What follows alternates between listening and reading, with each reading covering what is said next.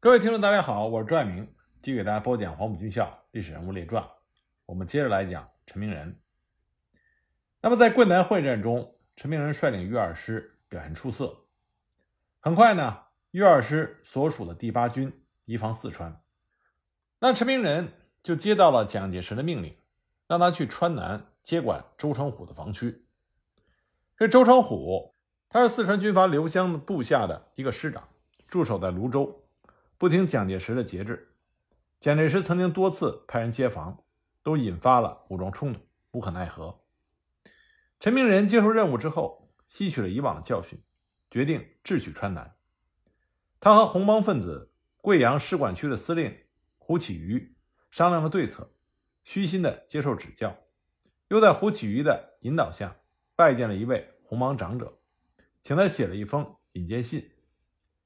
陈明仁按照胡启瑜的指点，带着一些钱财和那封信，从贵阳启程到了泸州，先把引荐信交给了帮会的高层，献上了厚礼，再去拜访周成虎，避而不谈接防的事情。陈明仁为了取得周成虎的欢心和好感，和他混在一起，不分你我。在和周成虎成为知己之后，陈明仁这才讲出蒋介石让他率部。接防川南的事情，周成虎深思片刻，胸怀豁达地说：“中央要我交出八县，不管是什么大人物来，我都是以枪炮相送，子弹相见。我周某人什么也不怕。今天看在你陈大哥的面上，我乐意将川南八县交给你，欢迎贵部早日到来。”就这样，陈明仁不费一枪一弹，没有损一兵一卒，就接管了川南八县。蒋介石大喜，称赞陈明仁是有勇有谋。这个时候，陈明仁他在昆仑关立下战功，在川南又出色的完成了蒋介石交给他的任务，所以蒋介石决定提拔陈明仁担任七十一军的军长。可就在这个时候，发生了一件事情，让陈明仁的仕途再起波澜。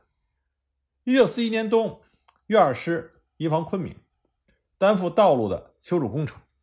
那很快呢，蒋介石也抵达昆明，当时就由陈明仁的豫二师临时担任警卫。那么这些担任警卫的士兵衣着装备都挑比较好的，而陈明仁的手下军容军纪也是很出名的，所以蒋介石夫妇亲眼所见，颇有好感。当时蒋介石还夸奖说，陈明仁的部队纪律严明，是入滇部队之冠。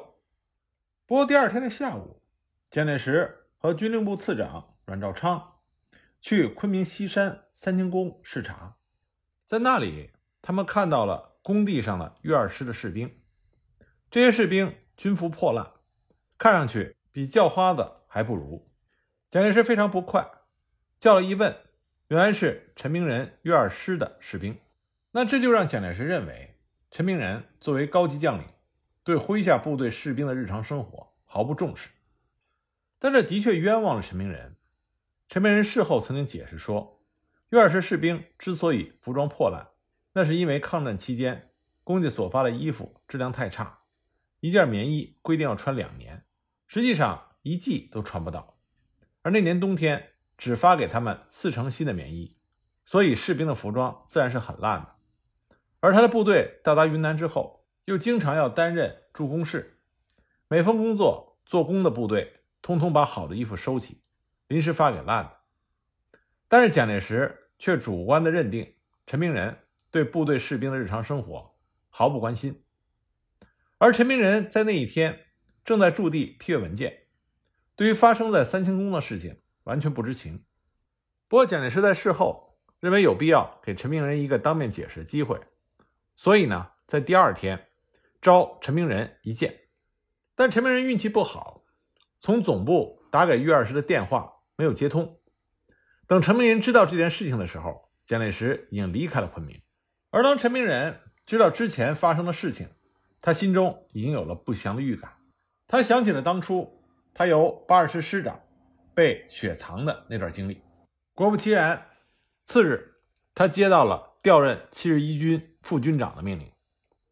陈明仁经过多番打听，落实了自己被调职的原因。他心中倍感委屈。在他的日记中，陈明仁写着：“调于为七十一军副军长，纯系恶意的调职。切此五年来费尽心血，无一不在其他部队之上，好处不能给上峰知晓。此次两桩差处，均与余毫不相干。服装只发四成，当然破烂；其他部队皆然，不仅本事也。召见不到，乃是总部疏忽，这实在是冤枉。命也如斯，夫妇何言？这字里行间充满着陈明仁的怨气。不过一天之后，蒋介石还是见到了陈明仁，他希望听到陈明仁当面的解释。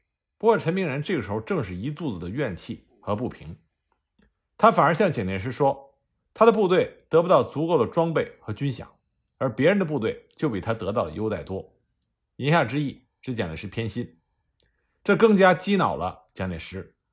蒋介石大发脾气，而陈明仁的脾气也上来了，就和蒋介石争辩。蒋介石大声咆哮地说：“你敢这么顶撞我，我马上把你关起来。”陈明仁就回应道：“我犯什么罪？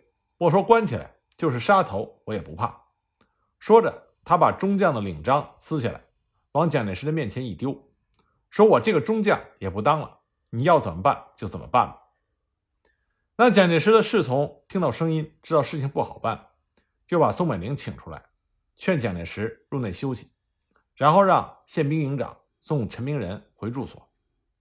事后不久，龙云、关林征等在云南的高层人士面见蒋介石的时候，蒋介石又和他们谈起了陈明仁的事情。他们劝说蒋介石：“千军易得，一将难求，像陈明仁这样的将领是非常难得的。”而且都夸陈明仁一向治军严谨，又英勇善战，只是脾气暴躁了些，劝蒋介石宽宏大量。那么蒋介石的内心深处也知道陈明仁是一个非常杰出的军事将领，所以呢就顺水推舟，让宋希濂等人从中斡旋，劝陈明仁再去见蒋介石。那么陈明仁自从顶撞了蒋介石之后，心中也是有顾虑，所以当宋希濂、杜聿明这些老同学。对他进行劝说之后，他也硬着头皮到蒋介石的别墅去见了他。那见面的时候，宋美龄也在。宋美龄看见陈明仁到来，很高兴地接待他，并且安慰陈明仁说：“校长对你一向是爱之深，责之严。你这么顶撞他，当时他怎么会不生气呢？事情过了也就没事了。”蒋介石当时对陈明仁说：“你这样的倔强脾气，只有我才能容你用你。”事情就这么结束了。不过，陈明仁还是只能去当七十一军的副军长。一九四一年十二月二十一日，日军第十五军团由马来西亚进攻缅甸，并向中国西南边陲云南省的西部进犯。一九四二年初，中国远征军建立，那么陈明仁所在的七十一军也由军委会直属部队移编到了十一集团军。成为中国远征军的作战序列。不过，七十一军并没有投入到一九四二年的入缅作战。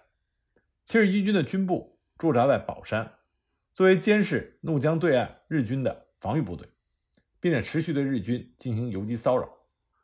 中国远征军第一次入缅作战，遭受到了重大的挫折。那么，日本先头部队第五十六师团在攻占了腊戍之后，就组成了一个。以装甲车为先导，并用一百多辆汽车载运步兵的快速部队，沿着滇缅公路急进，经宛厅、芒市、龙陵，到达腾冲，并于一九四二年五月五日直抵怒江上游的汇通桥。怒江两岸山势陡峭，两岸的公路顺着山势上下蜿蜒曲折。怒江的江面不宽，但是水流湍急，奔腾咆哮。汇通桥跨江而立。日军已经有一部分渡过了怒江，这时候滇西局势危急，连昔日被称为大后方最安全的城市昆明也震动了，人心惶惶。那么陈明仁所指挥的七十一军三十六师住在西昌一带，接受命令，急速的开进至滇西的祥云附近集结，全军整装待发。从当时全国的战场形势来看，日军已经占领了中国所有的海口，截断了中国接受。国际援华物资的运输路线，对于中国整个的抗战来说，是一个非常严峻的威胁。只剩下一条滇缅公路还算畅通，经过印度能够从国外运来必要的物资。现在这样一条路也被截断了，中国抗战的困难也就更加大了。那么，陈明仁所在的七十一军是滇西前线宋希濂指挥的十一集团军的主力。七十一军是首先用美式装备武装起来的王牌军之一。那么，陈明仁按照蒋介石的命令，抢先占据宝山之后，他当即就部署了两个师，建立了江防阵地，坚守三个险要的渡口，防备日军来犯。五月二十八日，陈明仁直接深入到八二八师。二六四团指挥作战，在龙松公路上打击了日军，击毙了一个日军大队长，收获了其囊中日军五十六师团的一份作战计划和一张地图。由此得知，日军五十六师团全部集结在腾龙地区，分为腾北、腾冲、龙陵、腊蒙，也就是松山、芒市、新农六个守备区。其师团指挥部以及直属部队住在芒市，判断其兵力约为两万多人。陈明仁把这个情报迅速就转交给了十一集团军总司令官宋希濂，并转呈驻滇参谋团团长林蔚。林蔚立即电告军令部。五月三十一日，蒋介石就下令停止了攻击，将主力部队撤回，固守怒江，留置小股部队在西岸从事游击活动。正当国军和日军在怒江对峙的时候，缅甸全境以及滇缅边境都被日军占领。中印交通被切断，美元物资无法从印度运进中国。盟国包括中国、英国、美国都非常的焦急，但短时间也没有办法。国军和日军隔着怒江的对峙持续了将近两年，直到一九四三年十月二十八日，时机已经成熟，所以国军军令部颁发了部署联合英美反攻缅甸的作战计划的训令，兵力部署。是以十一集团军七十一军作为进攻的主力部队。那么陈明仁接受任务之后，就向部队传达了做好消灭入侵滇西边境的日军、进军缅甸、占领滇缅要塞、打通中印公路的准备。反攻之前，陈明仁周密的研究和选择了进攻的路线，其中有一条是由怒江的岸边一处通往腾冲的山路，军用地图没有能够标出。因为这份地图是在多年以前绘制的，不可能精确无误。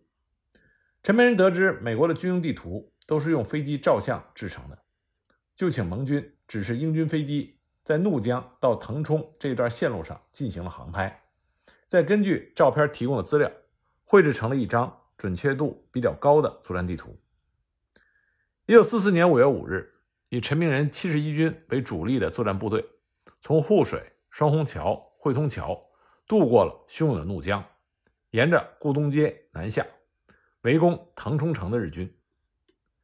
腾冲是明末的移民修建的抗清石城，腾冲守敌为日军的一个连队，他们在城郊构筑了来凤山、飞凤山、灰凤山、凤凰山等四个坚固的阵地，相互之间有交通壕沟通，能以火力相互支持。阵地前还设置了多层铁丝网。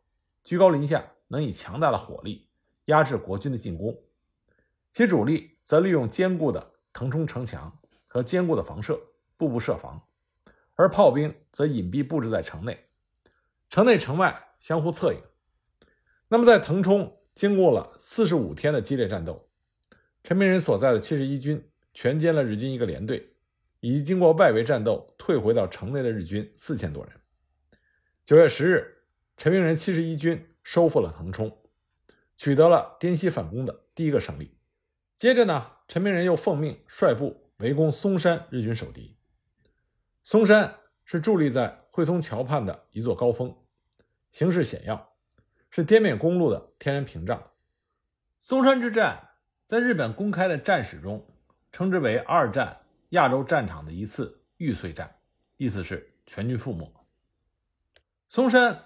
对于国军和日军来说都非常的重要，谁掌握了松山，就掌握着怒江战场的主动权。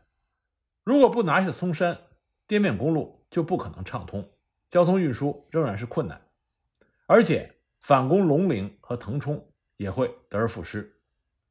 所以当时的松山也被称之为东方的直布罗陀。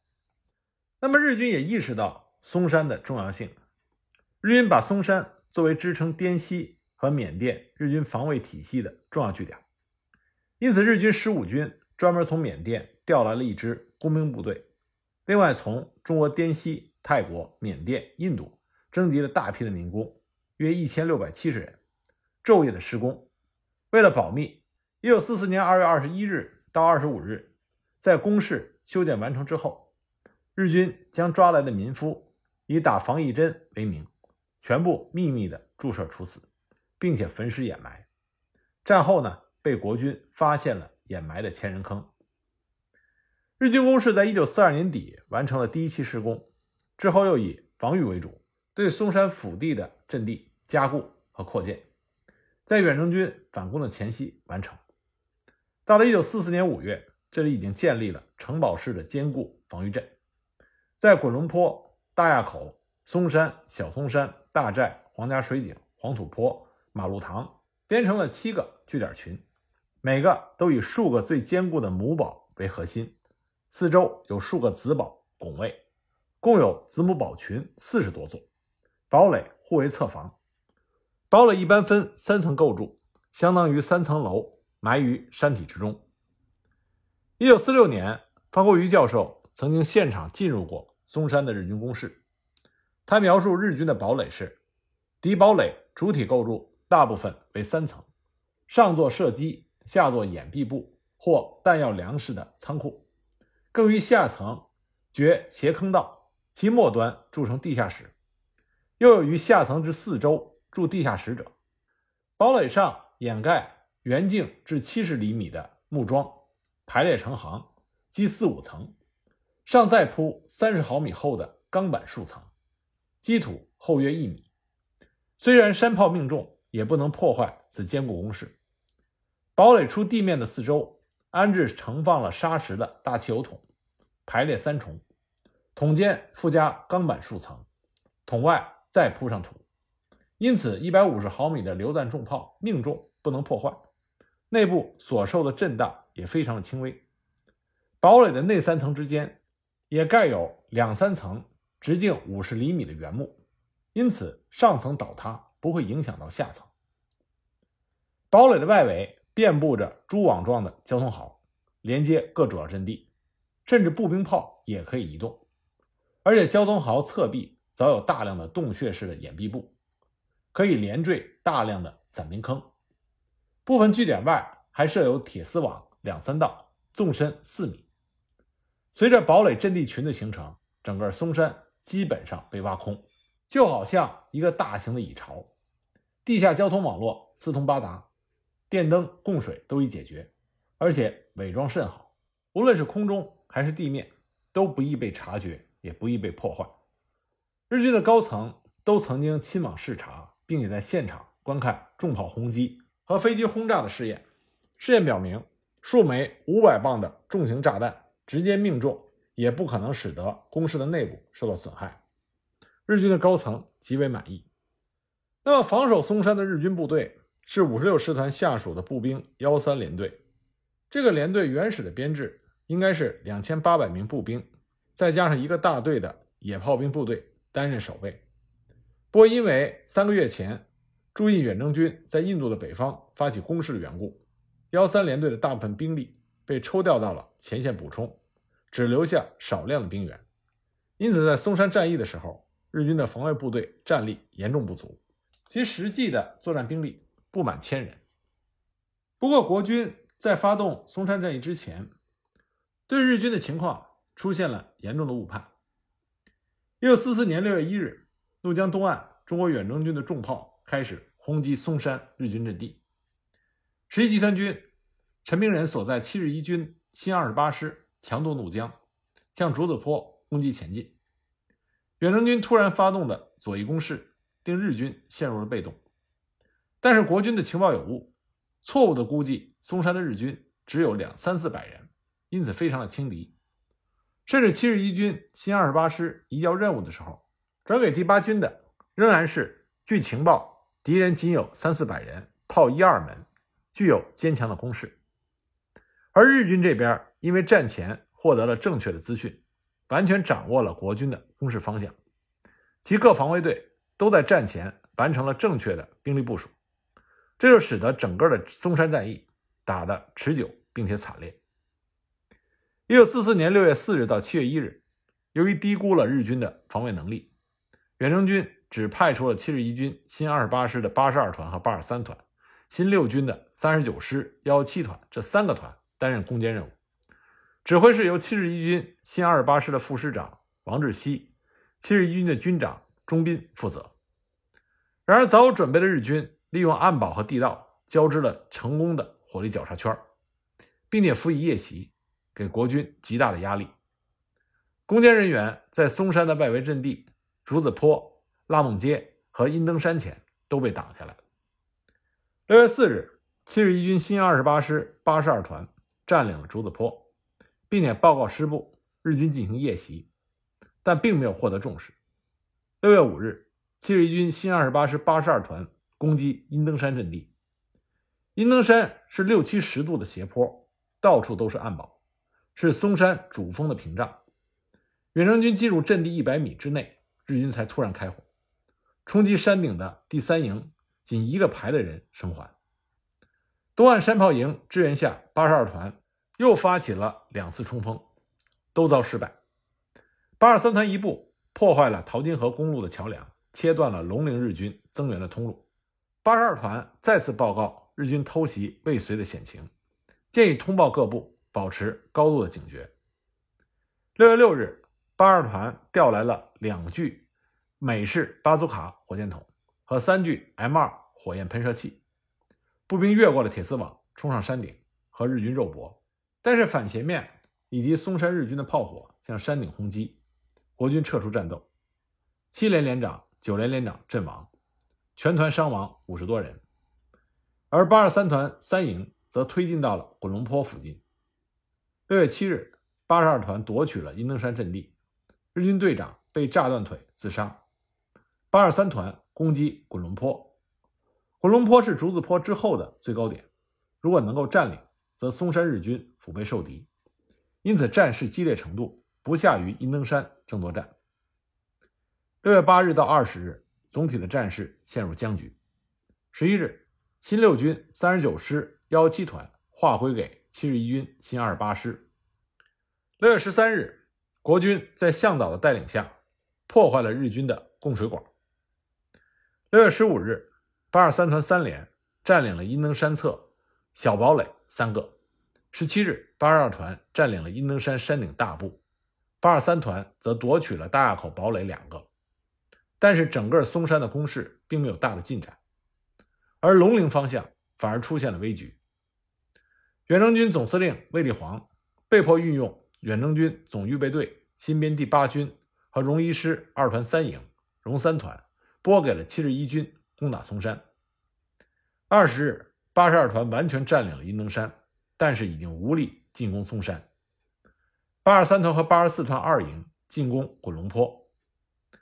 这期间，国军重炮无意之中命中了大垭口日军的炮兵弹药库，算是一个意外的收获。攻击到这个时候，国军各部的伤亡一千六百多人，其中七十一军新二十八师伤亡过千人。六月的中旬，雨季来临，山洪爆发。怒江的江面涨宽了一倍，交通断绝，没有后勤保障，远征军军心动摇，攻势颓退。虽然人数占优，但是天时地利非常的不利，背水一战，交通受阻，进攻困难。六月二十一日，卫立煌、宋希濂都认识到，原来的作战计划中处于次要位置的松山已经成为了关键，松山不克，则可能全线崩溃，所以命令七十一军。军长钟斌率领新二十八师八十四团主力转到松山督战指挥。六月二十二到二十三日，钟斌部署新六军新三十九师幺七团、七十一军新二十八师八十二、八十三、八十四团、七十一军的山炮连攻击松山日军，伤亡甚重。六月二十七日，钟斌又命令刘友军为前线指挥官，以幺七团和炮一团最后一次步炮协同攻击。仍然失利。到了七月初，第八军接防为止，只攻下了日军竹子坡、腊梦街阴登山几个支撑点，距离松山的主阵地仍然是遥遥无期。在这次进攻中，七十一军新二十八师和新六军新三十九师幺七团伤亡了近一千七百人，其中军官阵亡了五十人，伤亡率超过了百分之五十。这几支部队被迫退出了战场休整，而所得到的战果只是毙伤了日军五百九十六人。六月二十八日，日军六架飞机给松山守备队空投了弹药补给，这是松山战役以来日军飞机首次出现，日军的士气大受鼓舞。那么松山战役下面的进展又如何呢？我们下一集再继续给大家讲。